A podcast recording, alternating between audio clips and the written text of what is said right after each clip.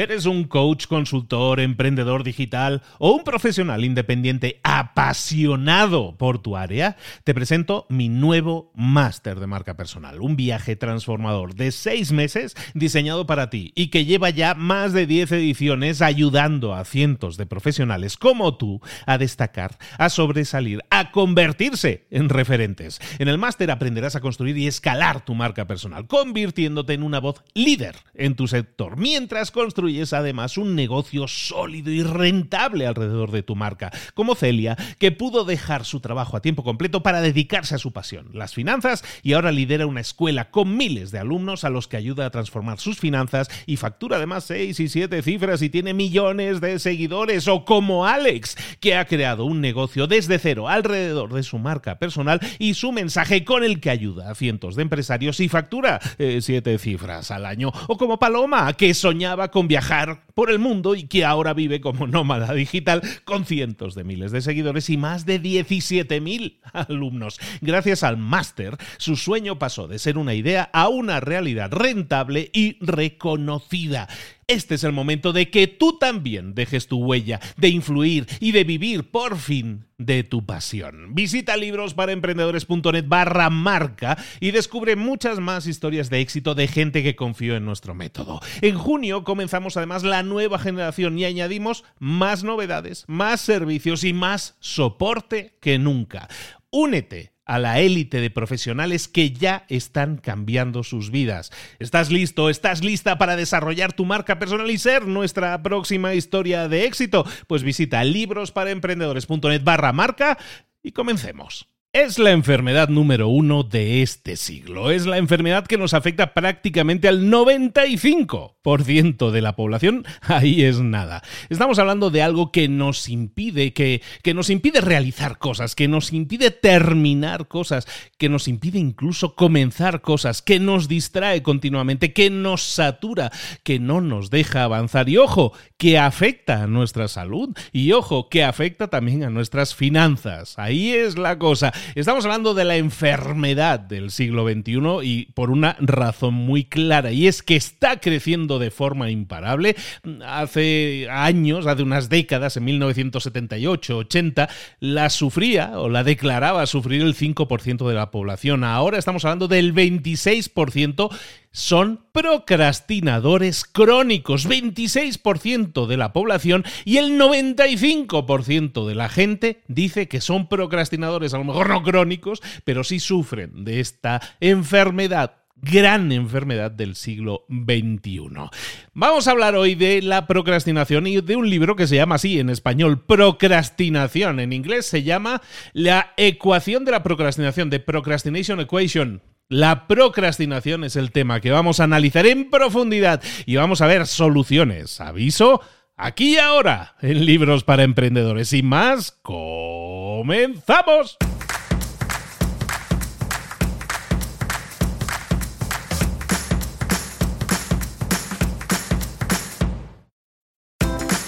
Bienvenidos al podcast Libros para Emprendedores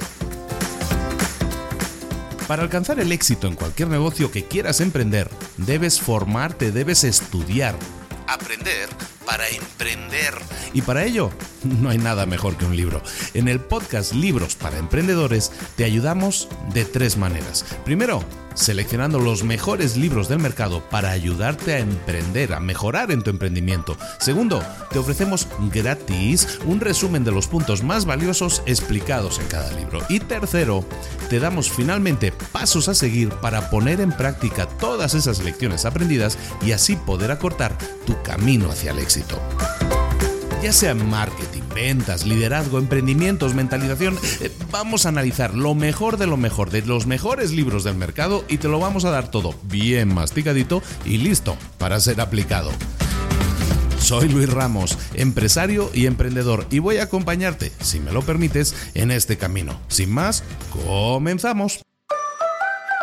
Muy buenas a todos, bienvenidos una vez más a Libros para Emprendedores. Aquí estamos de nuevo acompañándote con una pausa. Si ha habido una pausa, bueno, para esto, lo que los escuchen más adelante en el tiempo va a decir pausa, ¿no? Pues paso de uno a otro directamente. Pero para que los que van al día, este episodio está dilatado en el tiempo un mes, prácticamente con el episodio anterior. Una disculpa por eso, pero no, no una disculpa, simplemente deciros, hay veces en que la garganta pide descanso y yo le doy descanso. Y esta vez, le, de hecho, todavía no estoy bien. Yo creo que se aprecia que en la voz un poquillo hay un poco de carraspera, así como el padrino. Bueno, pues en esas estamos en recuperación, pero con ganas de estar aquí de nuevo trayéndote un libro que en este caso es el clásico de clásicos en este tema. Hablamos de procrastinar. ¿Qué es procrastinar? Es dejar las cosas para después. Lo pasa es una palabra que se ha puesto ya muy de moda. Yo creo que todo el mundo la entiende, sabe de qué va. Procrastinación es decir, ya lo haré después. Sé que tengo que hacer algo, pero lo haré después. ¿Por qué? Porque nos cuesta comenzar las cosas o incluso nos cuesta terminar las cosas. Es un problema generalizado que sufre, como, sufre, como decíamos en, en la introducción, el 95% de nuestra población y que a nivel crónico, es decir, procrastinadores crónicos, son uno de cada cuatro personas en este bendito planeta nuestro. Es un problema común, es el gran problema que todos sufrimos, la procrastinación. Lo que vamos a hacer en este caso es explorar un libro que se escribió en el año, se publicó en el año 2010, escrito por un señor doctor en psicología, que se llama Pierce Steele, profesor en psicología social, vamos, organizacional, industrial, eh, uno de estos que sabe mucho de estos canadienses, que sabe mucho de todo este tema y creó este libro, escribió este libro sobre el tema de la procrastinación que se ha convertido en el clásico de clásicos en este tema y te lo traemos aquí, como no, en libros para emprendedores. Publicado en 2010, en español creo que en 2012 más o menos, ahí lo tienes fácil de conseguir, se llama en inglés The Procrastination Equation, la ecuación de la procrastinación, vas a ver por qué. Hablaremos de matemáticas, pero no mucho, porque no traduce muy bien a audio eso. Pero sí vamos a hablar de procrastinación, qué es, qué nos está generando, qué problemas nos genera, que a lo mejor no somos conscientes de ellos y cómo intentar enfocarnos en solucionarlo, que de eso se trata, que pasemos a la acción y consigamos resultados diferentes. ¿Qué es la procrastinación? Bueno, la procrastinación básicamente es dilatar en el tiempo, retrasar, no realizar tareas que sabes que tienes que hacer o no hacerlas a sabiendas que va en contra de tus propios intereses. Por ejemplo, si tú sabes que tienes que renovar tu licencia de manejo, tu licencia de conducción, según los países, sabes que tienes que ir a renovarla y no vas, y en vez de ir a renovarla, eh, vas al cine lo que estás haciendo es procrastinar la renovación de la licencia de manejo, pero lo estás haciendo porque lo estás sustituyendo con algo que parece que te eh, apetece más. ¿Es más importante ir al cine o es más importante lo de la licencia? Probablemente sea más importante lo de la licencia, pero estás aceptando consecuencias potencialmente negativas y lo estás haciendo porque eh, ya lo haré más adelante, porque ahora mismo no te genera estrés. ¿Qué hacemos? Lo dilatamos en el tiempo hasta que sea ya inevitable, esperamos al último momento y entonces cuando ya nos genera estrés y sabes es que lo tengo que hacer porque lo tengo que hacer, entonces lo hago, pero no antes. Entonces has tomado la decisión de forma proactiva, ha salido de ti decir, ¿sabes qué? Sé que lo tengo que hacer, sé que debería hacerlo y es bueno para mí estar al día con mi licencia, pero no lo hago, prefiero irme al cine. Eso es procrastinar. Dejas para después algo que sabes que deberías hacer y que va en contra de tus eh, intereses.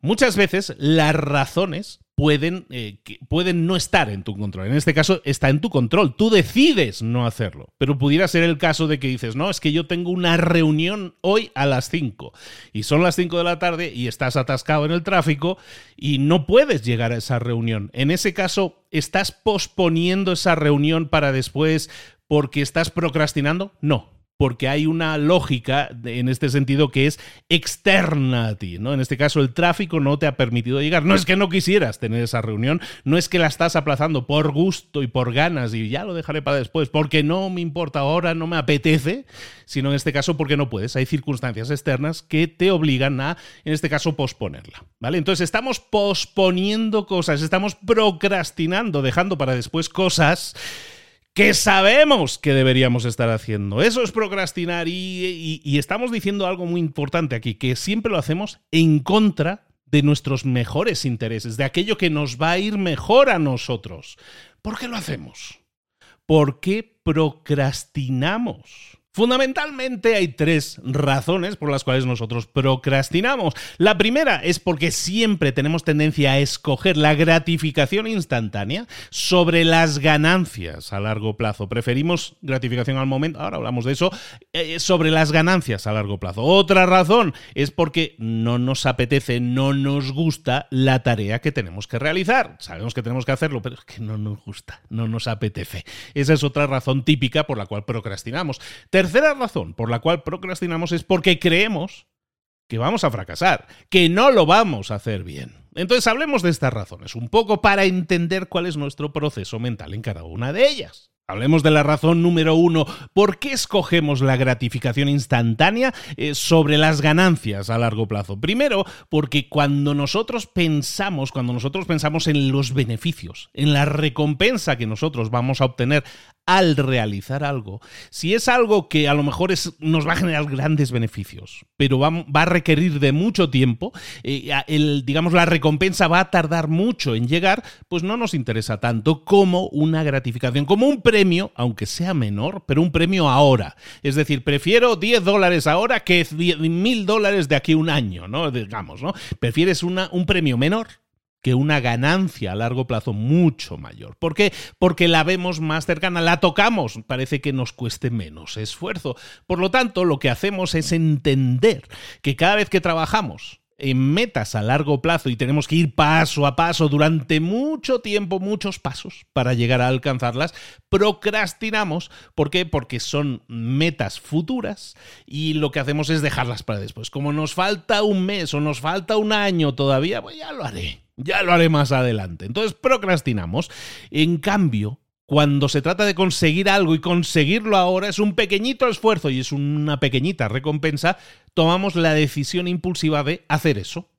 Esa cosa que nos genera el placer inmediato. Y todo aquello que nos generaría una gran ganancia a largo plazo, normalmente no lo hacemos.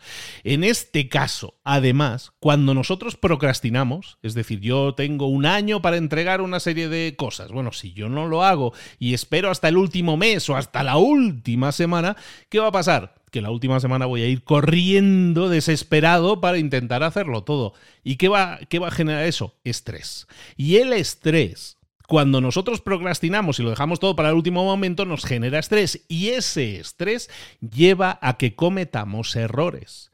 Y esos errores hacen que tengamos que repetir nuestro trabajo, con lo cual el trabajo es de peor calidad. Cuando nosotros tenemos la tendencia a actuar impulsivamente, buscando la recompensa, la recompensa cercana, la recompensa que está cerca, lo hacemos porque lo vemos como algo concreto.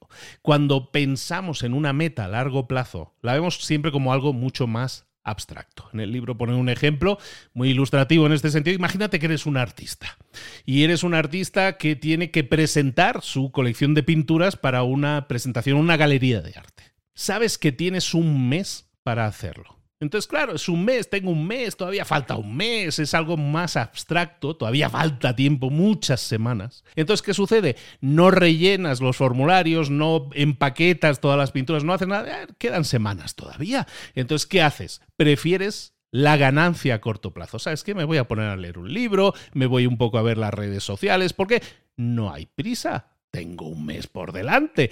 Procrastinamos. Entonces, ¿qué, sucede? Que llega un momento que te das cuenta y dices, oye, si faltan solo seis horas para que termine la fecha límite y todavía no he presentado los formularios, no los he rellenado siquiera, no he empaquetado los cuadros, no he hecho nada de lo que tenía que haber hecho, y corremos. Corremos, corremos, corremos para hacer todas las cosas de último momento con un estrés muy loco que nos lleva, nos lleva a cometer errores. Es un estrés innecesario, son errores innecesarios si nosotros lo hubiéramos hecho las cosas a tiempo. La segunda razón que estábamos mencionando antes, la razón número dos, es que no nos gusta lo que tenemos que hacer. Muchas veces procrastinamos sobre tareas que no nos gustan, que encontramos desagradables, tontas, aburridas, sin sentido. ¿Y ¿A qué se debe esto? Se debe al valor que nosotros le estamos asignando a esas tareas. Y ese valor normalmente viene relacionado con nuestra diversión, con nuestro entretenimiento. Cada vez que nosotros pensamos en hacer esa tarea, en hacer esa tarea y decimos es que no voy a disfrutar nada haciéndola, entonces le encuentro menos valor a esa tarea y entonces le encuentro siempre menos motivación eh, de mí mismo para hacerla y no la hago la procrastino. Por ejemplo, el caso típico es, todos los meses tenemos que hacer los pagos de toda una serie de facturas. Entonces sabes que tienes que hacer los pagos. Y entonces sabes que la primera semana, se tiene, los días 1 al 5, se tienen que hacer todos los pagos, porque si no los haces hay recargos y todas estas cosas. ¿Qué sucede? Sabes que lo tienes que hacer. Sabes que el día 1 tienes que hacer todos los pagos. Ay, pero es una tarea, es que es tan aburrida es tan tediosa, es que no me apetece nada hacerla. Entonces llega el día 1 y no la hago. Llega el día 2 y tampoco la hago. Nada, tengo hasta el 5. Ya lo haré el día 5. ¿Qué pasa? Procrastinamos.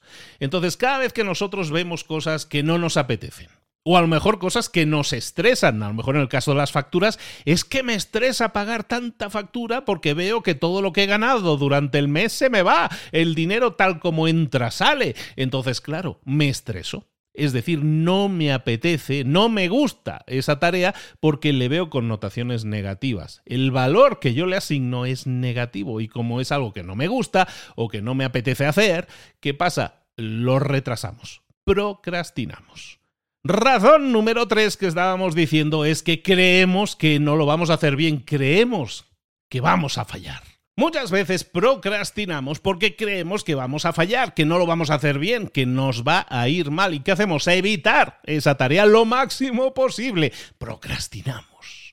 ¿Por qué lo hacemos? Porque muchas veces nos encontramos que eh, hay dolor en el fracaso. Si yo fracaso, si no lo hago bien, eso me va a doler, me va a, me va a hacer sentir mal, entonces quiero evitar esa sensación de dolor, esa sensación de, de sentirme mal, lo pospongo y lo que hago es procrastinar. Por ejemplo, imagínate que tú eres una persona soltera que está yendo constantemente en citas porque lo que buscas es, eh, no sé, iniciar una nueva relación, conocer a alguien que te, que te dé esa chispa, ¿no? Y comiences una nueva relación y empiezas a ir de, cita en cita, ¿no? ibas conociendo a personas, pero ¿qué sucede? Llevas toda una serie de citas que no han salido bien. Llevas varias, una tras otra, parece que no salen bien. ¿Y qué sucede? Tu confianza declina, empieza a caer. Ya no estás tan seguro, tan segura de que las cosas vayan a salir bien. Tenías ilusión, pero ahora ves que parece que imposible conseguir pareja. Entonces, ¿qué pasa? Empiezas a posponer o incluso a cancelar tus siguientes citas. ¿Por qué? Porque estás asumiendo que van a ir, a ir mal, porque ya has llevado todo una, un historial de citas que te han salido mal, asumes que las que vienen pues también van a salir mal, has perdido la confianza, la ilusión.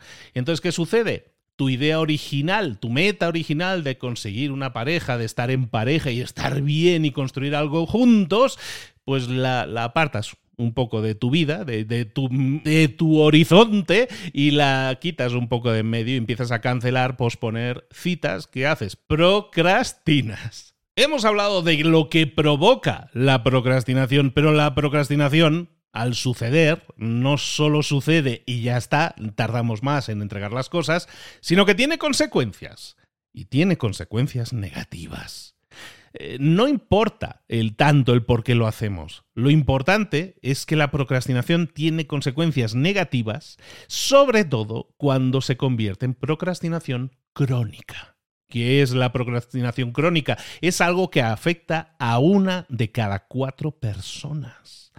Una de cada cuatro personas son menos exitosas de lo que podrían ser. Una de, las, eh, una de cada cuatro personas pudiera tener mucho más éxito a nivel salud, por ejemplo, a nivel financiero también, y no lo tiene debido o por culpa de la procrastinación. ¿Qué es un procrastinador crónico? Entonces, ¿qué consideramos a alguien que tiene la procrastinación como una enfermedad, digámoslo así, crónica? Bueno, para considerarte crónico, procrastinador crónico, tienes que tener alguno de los siguientes, eh, de las siguientes señales, los siguientes eh, eh, padecimientos.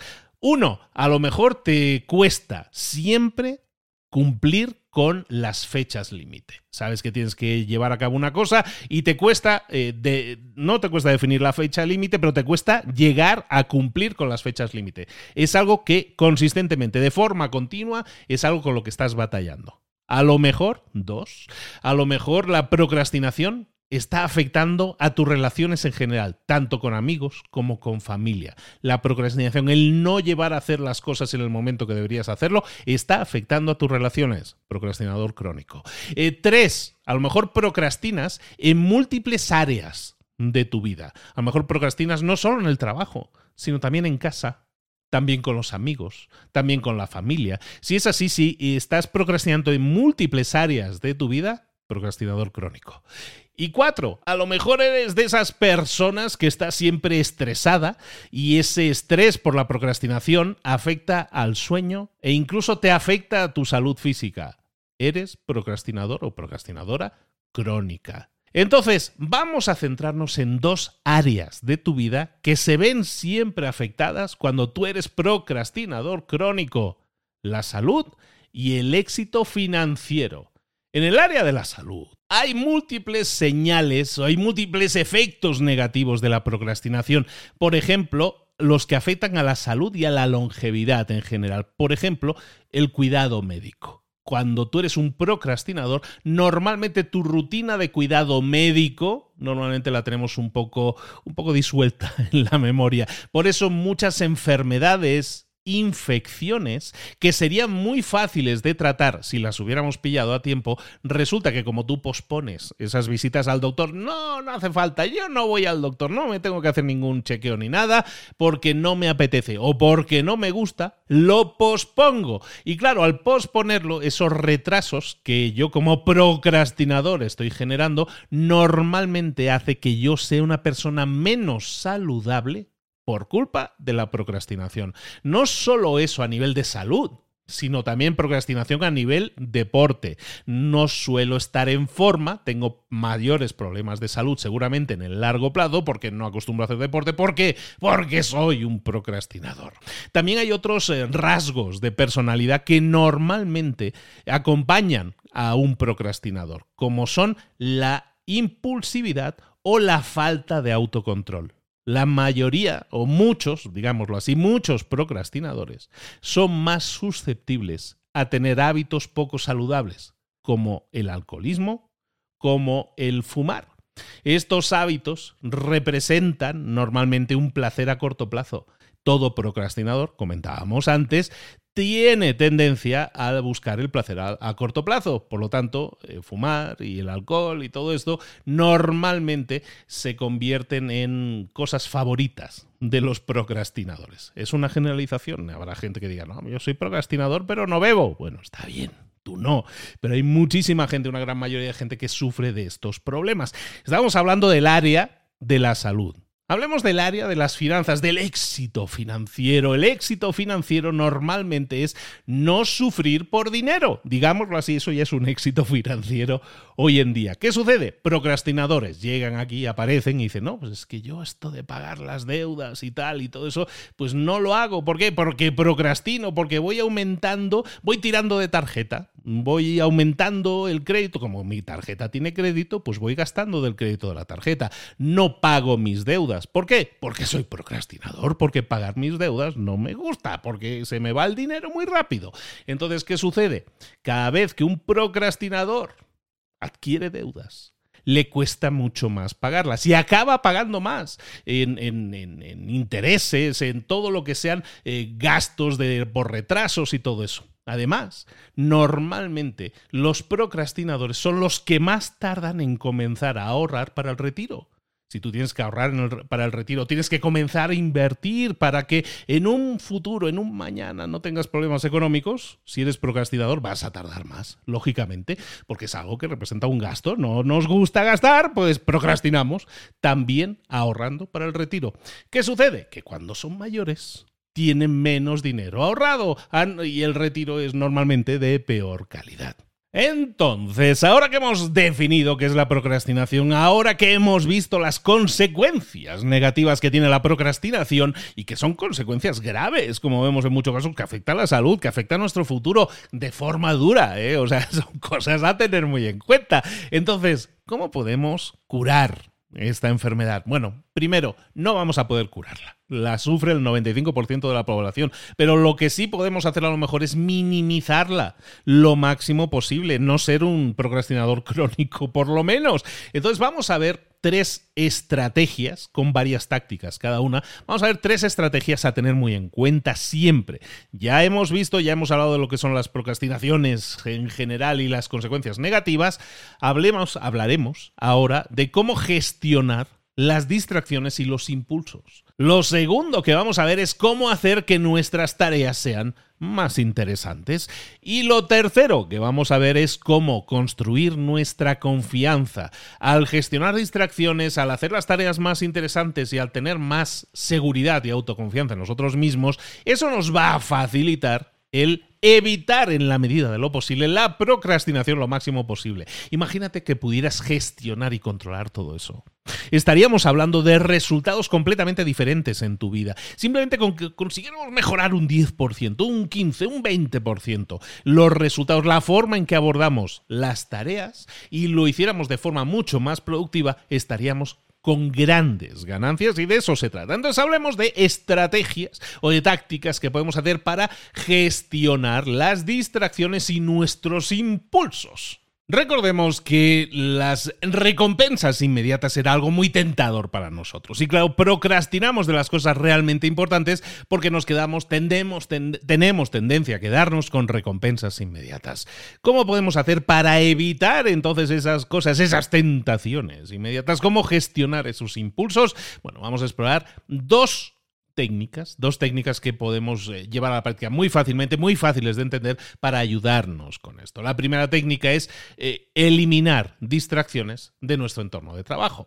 Hoy, gracias a Internet, gracias a la televisión, gracias a la publicidad, gracias que está, en todas partes, tenemos potenciales distracciones por todas partes. Hay un montón de disparadores que hacen que nos, que nos olvidemos básicamente de tareas importantes. ¿Por qué? Porque nos distraemos, hay muchos, muchos flashes, hay muchas ideas, muchas cosas, muchos, muchos colores que nos distraen y buscamos satisfacción inmediata atendiéndolos. Entonces, ¿qué vamos a hacer? Vamos un poco a darle un poco de orden a nuestro entorno de trabajo y eliminar distracciones. Por lo tanto, muy fácil, lo, hemos escuchado ya muchas veces, pero vamos a intentar llevarlo a la práctica por una vez. Paso 1. Vamos a silenciar las notificaciones de mail o de redes sociales de nuestro ordenador y de nuestro teléfono. Cada vez que aparece un pop-up con un mail, ha llegado un nuevo mail, cada vez que aparece un mensajito diciendo es que Pepito ha publicado, Juanito te ha enviado un audio, este te ha, te ha respondido con un comentario, cada vez que vemos eso, cada vez que eso aparece en nuestras pantallas, tenemos tendencia a hacer clic. Tenemos tendencia a hacer clic perdiendo el foco sobre aquello que estábamos trabajando. Y claro, si perdemos el foco, nos vamos a la satisfacción inmediata. Eliminemos notificaciones de correos electrónicos, redes sociales. Segundo, vamos a quitar todo aquello que nosotros visitamos normalmente, páginas que visitamos, sabes que tenemos esos eh, bookmarks, ¿no? Esas, esas marcas que tenemos para ir rápidamente a páginas, vamos a quitarlo todo eso en, nuestra, en nuestro ordenador. Por ejemplo, yo utilizo Windows. En Windows tú tienes una opción en el escritorio para decir que no muestre los iconos. Y yo la tengo puesta, yo no tengo los iconos del escritorio mostrados. Entonces, al no verlos, si no veo, pues me es más difícil distraerme y decir, no, ¿sabes qué? Hace tiempo que no abro esta aplicación, hace tiempo que no abro esta página, hace tiempo que no abro este juego o este editor o este programa distracciones. Las eliminamos también de nuestra pantalla y ponemos en nuestras pantallas bloqueo o nos nos ponemos difícil el atender notificaciones y el atender a distracciones que podamos ver en nuestro escritorio de trabajo. Lo mismo con nuestro escritorio físico de trabajo. Se ha hablado muchísimo y es totalmente cierto que un escritorio minimalista en el que nosotros trabajamos sin distracciones, nos enfocamos más si tienes una mesa que está llena de papeles, con montañitas de libros, de no sé qué, no sé cuánto, está llena de distracciones. Y aunque tú estés intentando concentrarte en la pantalla, estás escribiendo algo que es realmente importante, de repente se te va un poco el ojo y ves por allí un libro, un no sé qué, un no sé cuánto que tienes encima de la mesa y sabes qué, le voy a echar un ojo al libro este, le voy a mirar tal o cual cosa. Nos distraemos. Entonces vamos a intentar tener un orden, limpieza, minimalismo, siempre que sea lo posible, en nuestro escritorio virtual, en nuestro escritorio real y vamos a eliminar distracciones, notificaciones de nuestras pantallas. Además de eso, lo que vamos a intentar es crear, técnica número dos, crear consecuencias negativas para la procrastinación. que son técnicas, eh, consecuencias negativas? Básicamente que tenemos que eliminar la procrastinación lo máximo posible de nuestras vidas. Entonces lo que tenemos que hacer es de alguna manera una rendición de cuentas, incluso ante nosotros mismos. ¿Qué es rendición de cuentas? Saber que si no hago algo, va a haber consecuencias. Y esas consecuencias no van a ser agradables. Entonces, cuando yo intento procrastinar, pero sé que va a haber una consecuencia desagradable, eso a lo mejor evita o me ayuda a no ceder tan fácilmente a los impulsos de distracción. ¿Cómo lo podemos hacer? Vamos a hacer algo que sea razonable, pero que realmente no nos guste o no nos apetezca tanto, sea un poco, entre comillas, injusto para nosotros. A lo mejor tú puedes prometer que vas a hacer todas las tareas del hogar durante un mes si no pagas las facturas a tiempo. Y para asegurarte que este, este, acuerdo se va a llevar a cabo, lo que vas a hacer es hacerlo por escrito o hacerlo delante de las otras, decirlo, afirmarlo delante de los otros miembros del, del hogar. De esta manera, lo que estamos haciendo es asegurarnos de que ellos nos van a hacer responsable a nosotros si nosotros fallamos en nuestras acciones. Son cosas que están en nuestro control. Si no las llevamos a cabo es porque estamos procrastinando. Si entendemos que la procrastinación en sí es negativa y buscamos evitarla y hay una consecuencia negativa asociada, pues va a ser más fácil que no cedamos tan fácilmente a la procrastinación o que, o que paguemos las facturas a tiempo, que sería algo muy interesante. Bueno, hemos hablado de estrategias que nos van a ayudar a eliminar las distracciones. La primera, hemos dicho, es la gestión de distracciones y de impulsos. Esto es lo que hemos estado hablando ahora. Ahora, estrategia número dos es hacer que las tareas que tenemos que llevar a cabo sean más valiosas, les asignemos un valor mayor. Hemos visto que otra de las causas de que tengamos o experimentemos procrastinación es porque no nos gustan las tareas que tenemos que realizar. no nos parecen interesantes, no nos parecen aburridas y eso qué significa no nos parecen valiosas. Le asignamos un valor menor. Esto nos lleva a que es cierto que muchas personas experimentan en su vida profesional diaria la rutina, las tareas repetitivas, la monotonía, el aburrimiento. Tengo que hacer inventario, tengo que meter datos en la hoja de cálculo, tengo que escribir informes. No es fácil sentirse motivado cuando tenemos que completar todo este tipo de tareas que nos parecen un poco aburridas, tontas, eh, monótonas. Eh, al final nuestro cerebro eh, no las considera importantes y por eso intentamos siempre procrastinarlas, dejarlas para después, no las quiero experimentar. Entonces, procrastinamos. Es por eso, porque no le asignamos un valor. Entonces, ¿qué podemos hacer para gestionar de una manera diferente las tareas que de momento vemos como poco valiosas? Bueno, pues a lo mejor podemos hacer cambios. Por ejemplo, técnica número uno, podemos hacer que la tarea que tenemos que realizar sea más retadora. Retadora, que significa un reto para nosotros. ¿Por qué? Porque muchas veces cuando nosotros entramos en esa fase de aburrimiento, significa que no hay novedad. No hay novedad en lo que estoy haciendo, es inherentemente repetitivo lo que estoy haciendo, ya sé exactamente lo que tengo que hacer, ya sé cómo hacerlo, no hay dificultad en lo que hago. Entonces, si yo lo hago un poco más retador, si le añado dificultad, eso reintroduce la novedad, hace que el trabajo sea más valioso. ¿Por qué? Porque lo hace más interesante. Una manera por ejemplo, de hacer una tarea más retadora es convertirla en algún tipo de juego, lo que llaman hoy en día la gamificación, pues convertirla en una especie de juego o competencia, por ejemplo tú podrías tratar las tareas que tienes que realizar como retos a superar en un videojuego. Por ejemplo, imaginar, bueno, esto que tengo que hacer ahora es un determinado reto, entonces tengo que completarlo. Y si lo completo antes de 20 minutos, gano X, ¿no? Gano una coronita, gano una seta, gano lo que sea, una moneda de oro, lo que tú quieras, bueno, imaginaria. Y cada vez que lo consigas, cada vez que tengas éxito realizando esa tarea en menos de 20 minutos, obtienes puntos. Y esos puntos te los apuntas. Y a lo mejor en la vida real son recompensas como por ejemplo, pues me he ganado ir a mi restaurante favorito esta semana porque he completado todas mis tareas a tiempo. Entonces, nosotros tenemos eh, una limitación de tiempo como un reto posible muy interesante. Añadir limitaciones de tiempo a los retos que tengo que realizar y establecer un sistema, por ejemplo, de recompensas, haciendo que el trabajo sea más divertido. Otra técnica, técnica número dos, en este caso para hacerlo más atractivo lo que tengamos que hacer, es cada vez que pensemos en tareas aburridas, que nos cuesta y que tendemos a procrastinar, cada vez que tengamos que atacar alguna de estas tareas aburridas, la vamos a asociar a metas importantes para nosotros. Esta segunda técnica lo que hace es intentar añadirle valor a la tarea que estás eh, intentando realizar. Tú tienes una tarea que realizar, pero esa tarea parece aburrida. Yo que sé, tengo que ejercitar, tengo que ir al gimnasio. Bueno, tengo que ir al gimnasio, es aburrido, no quiero ir. Bueno, pues ¿qué, qué sucede? Si yo sé que una de mis metas a largo plazo es a lo mejor viajar al Himalaya para subir una montaña, o yo que sé, o viajar a donde sea, a subir una montaña, o quiero atravesar, o quiero correr, o quiero hacer no sé, algo que sea para ti importante. Por ejemplo, ese viaje, ¿no? Digamos, un viaje al Himalaya, ¿no? Para hacer un trekking por el Himalaya. Sé que me tengo que ejercitar, sé que tengo que elevar mi cardio y todo ese tipo de cosas. Entonces, ¿qué sucede? Necesito ponerme en forma, necesito estar más fuerte, necesito estar más sano y más ágil y más flexible.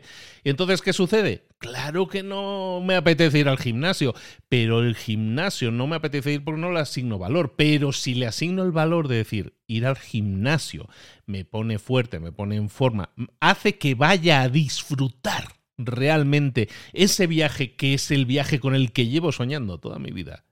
Yo voy a ir al gimnasio. ¿Por qué? Porque me voy a recordar a mí mismo que cada sesión que yo me ejercite me está acercando más a mi meta de disfrutar del mejor viaje de mi vida. ¿Qué es lo que estoy haciendo? Intentar adjuntarle un valor importante, una meta importante a esas tareas que no me apetecen y que son un tanto aburridas. Tercera y última estrategia que vamos a ver.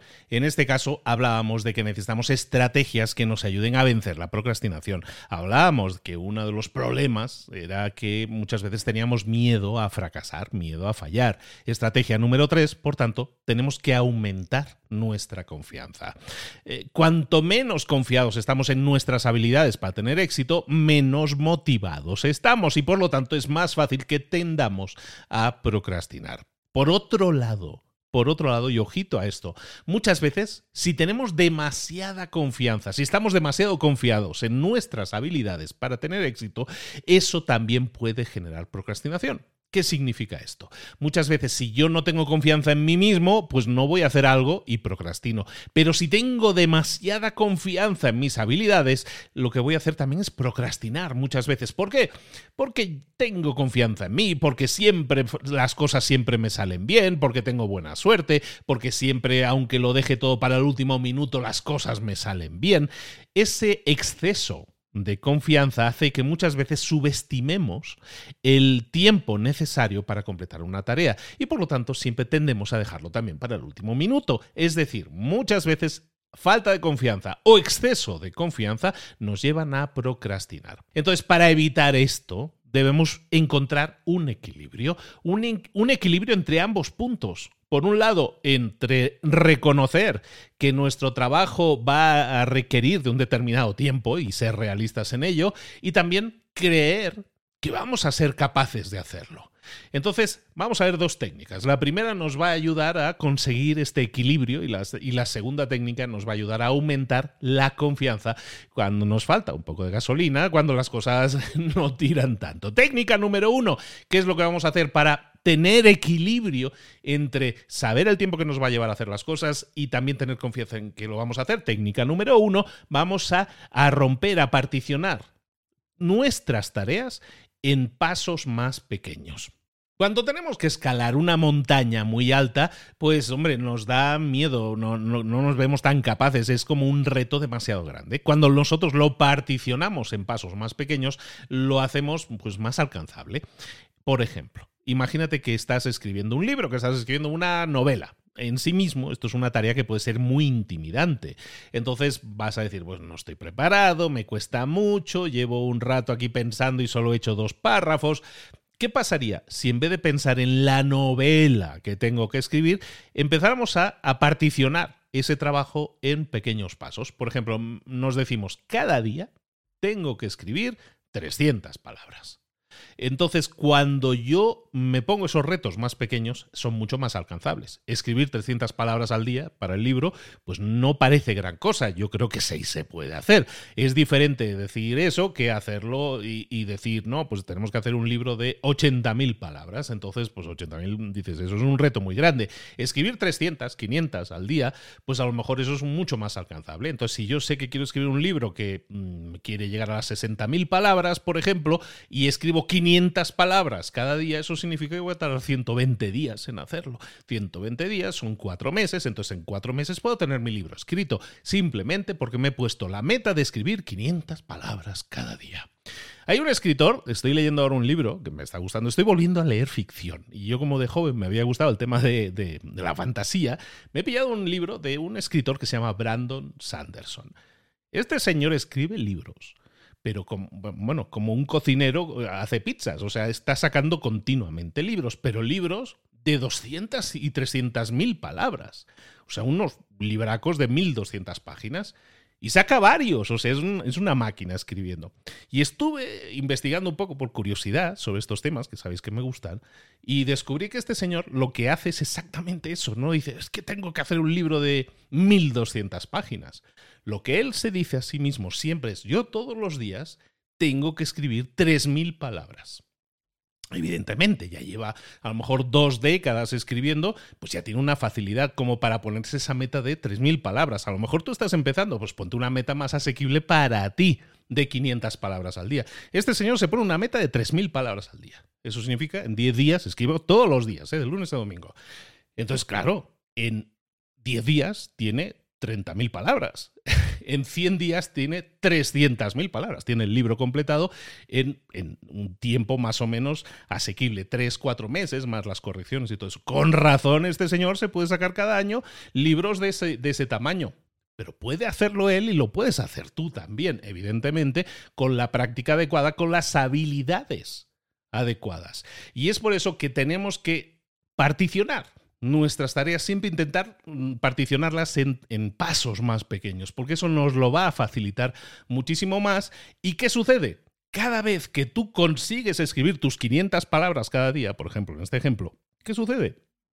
Que se desata ahí la dopamina. ¿Por qué? Porque has conseguido tu meta. Tu meta no era acabar la novela, tu meta era escribir hoy 500 palabras. Entonces, prueba superada, has superado una meta y siempre sentimos una sensación de victoria, de lo estoy haciendo bien. Y eso nos ayuda a evitar la procrastinación. ¿Por qué? Porque se genera esa dopamina, ese, ese gusto por estar completando las tareas y entonces ya no vas a querer dejar de completarlas. Y cada día que superes esas 500 palabras escritas te vas a sentir cada vez mejor, cada vez mejor. Y se convierte en algo adictivo, porque los sentimientos positivos, las sensaciones positivas, son también adictivas.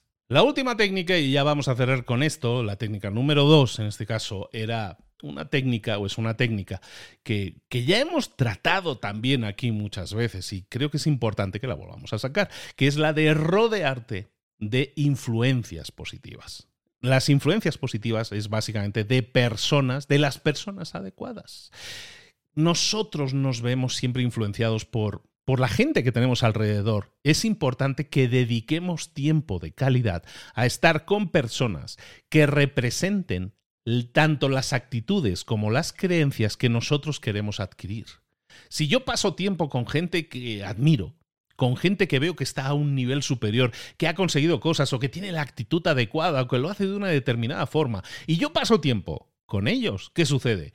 Que es mucho más fácil que yo aumente mi confianza, que yo reciba incluso ayuda y sinergias de esa persona y, básicamente, voy a ser una persona más positiva, mucho más animada y mucho más dispuesta a probar a hacer cosas. Porque estoy viendo junto a mí a personas que lo han probado, lo están haciendo y están obteniendo resultados. Y esas personas no solo van a ser un modelo y un ejemplo, sino que también me van a ayudar a creer más en mí mismo. Tenemos que construir los, los cimientos de lo que es la autoconfianza, saber quiénes somos, saber cómo somos y saber cómo queremos crecer y mejorar. Aquí llega un punto en el que mucha gente dice, sí, pero eh, lo de las cinco personas, sí, ya sé, las cinco personas con las que pasas más tiempo son, son el nivel ¿no? que marca a lo que tú puedes llegar. Y sí es cierto, y mucha gente en este, hay en estos años de podcast yo creo que habré recibido bastantes mensajes sobre esos de, sí, sí, yo entiendo esto, de que tengo que rodearme de gente que piense igual que yo, que esté motivada y el crecimiento y todo eso, pero no la encuentro, no la encuentro, no conozco a nadie así, ¿no? Nos pasa mucho, ¿no? ¿Qué tienes que hacer? Primero tienes que salir de casa. Eso para empezar. Tienes que salir de casa. Tienes que empezar a involucrarte en clubs, organizaciones, eh, desarrollar hobbies que te interesen y que a lo mejor tengan que ver con alguna habilidad que quieras desarrollar. Cuando tú tienes algo en común con otros miembros en esas organizaciones, te va a ser mucho más fácil hacer amigos. Te va a, te va a, hacer, te va a ser súper fácil en ese sentido aumentar tu red de contactos. También hoy en día sirve hacerlo online, pero prioriza siempre el offline, prioriza siempre el mundo real. Y luego también construye relaciones y amistades online. ¿Qué te digo yo? hay mucha gente que conozco solo a través de los podcasts. Por ejemplo, yo tengo un podcast que se llama Mentor 360, muy conocido y espero que muchos de vosotros lo escuchéis. Es diario y cada día traigo una persona, uno de los mentores. Hicimos recopilación hace poco del listado de cuántos mentores habían pasado por Mentor 360 y son más de 60. Son más de 60 mentores que han pasado. Son más de 60 personas con las que yo paso tiempo hablo con ellos, eh, llevamos a cabo grabaciones. Cada grabación de un episodio no son los 30 minutos que tú escuchas, sino luego a lo mejor hay otros 30 minutos o una hora más de charla con esas personas. Estoy construyendo amistades online. Yo te diría que conozco en persona a lo mejor, yo no sé si a la mitad, en persona. Es decir, hay unas 30 personas con las que he pasado horas y compartido amistad que nunca nos hemos visto en vivo. Está claro que podemos construir amistades online también, pero tenemos que buscar cristalizarlas en vivo, en persona. De verdad que eso nos va a ayudar mucho. Entonces, en este caso, yo me he montado mi propio club que se llama Mentor 360 en este sentido, ¿no? Y, evidente, hay mucha otra gente que conozco y que busco desarrollarme siempre y crecer mi red de contactos que a lo mejor no han pasado por Mentor 360, pero que también me suman y me aportan mucho en mi vida. Hay cosas que puedes hacer no puedes estar esperando a que la gente te descubra.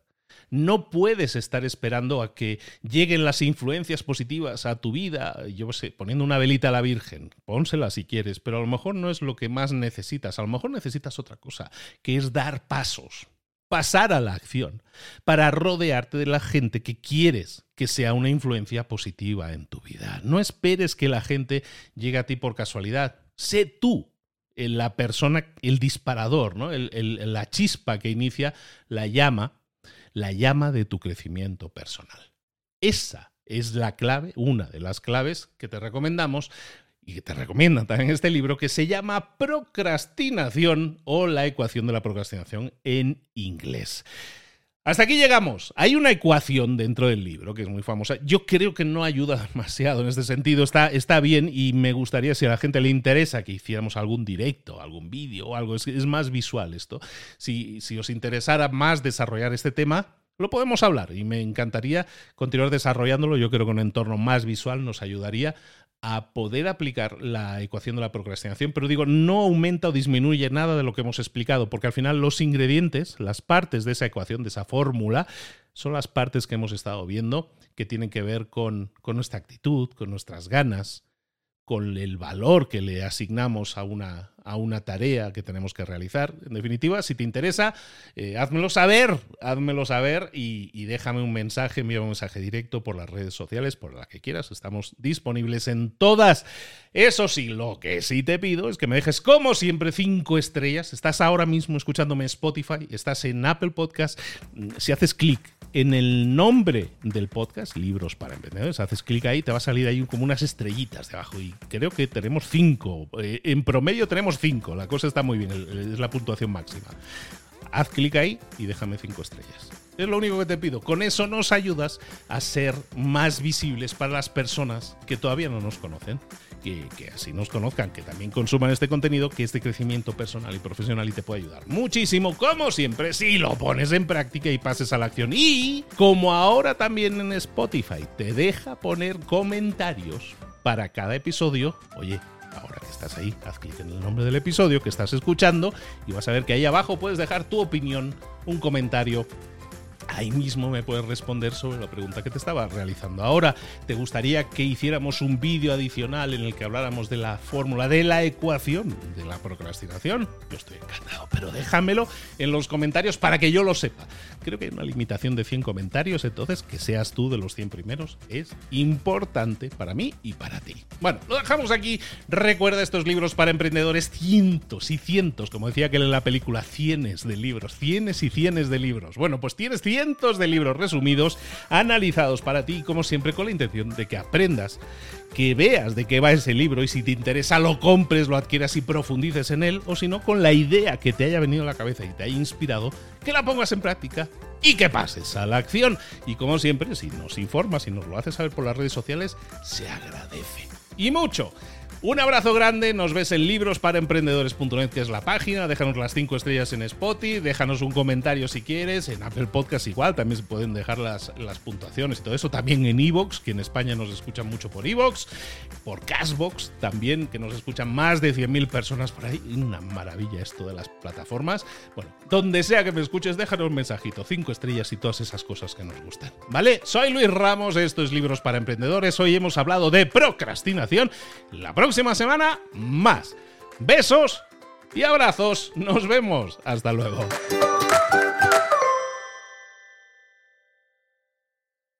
¿Eres un coach, consultor, emprendedor digital o un profesional independiente apasionado por tu área? Te presento mi nuevo máster de marca personal, un viaje transformador de seis meses diseñado para ti y que lleva ya más de 10 ediciones ayudando a cientos de profesionales como tú a destacar, a sobresalir, a convertirse en referentes. En el máster aprenderás a construir y escalar tu marca personal, convirtiéndote en una voz líder en tu sector, mientras construyes es además un negocio sólido y rentable alrededor de tu marca, como Celia, que pudo dejar su trabajo a tiempo completo para dedicarse a su pasión, las finanzas, y ahora lidera una escuela con miles de alumnos a los que ayuda a transformar sus finanzas y factura además seis y siete cifras y tiene millones de seguidores, o como Alex, que ha creado un negocio desde cero alrededor de su marca personal y su mensaje con el que ayuda a cientos de empresarios y factura eh, siete cifras al año, o como Paloma, que soñaba con viajar viajar por el mundo y que ahora vive como nómada digital con cientos de miles de seguidores y más de 17.000 alumnos. Gracias al máster, su sueño pasó de ser una idea a una realidad rentable y reconocida. Este es el momento de que tú también dejes tu huella, de influir y de vivir por fin de tu pasión. Visita librosparaemprendedores.net barra marca y descubre muchas más historias de éxito de gente que confió en nuestro método. En junio comenzamos además la nueva generación y añadimos más novedades, más servicios y más soporte que nunca. Únete a la élite de profesionales que ya están cambiando sus vidas. ¿Estás listo? ¿Estás lista para desarrollar tu marca personal y ser nuestra próxima historia de éxito? Pues visita librosparaemprendedores.net barra marca y comencemos.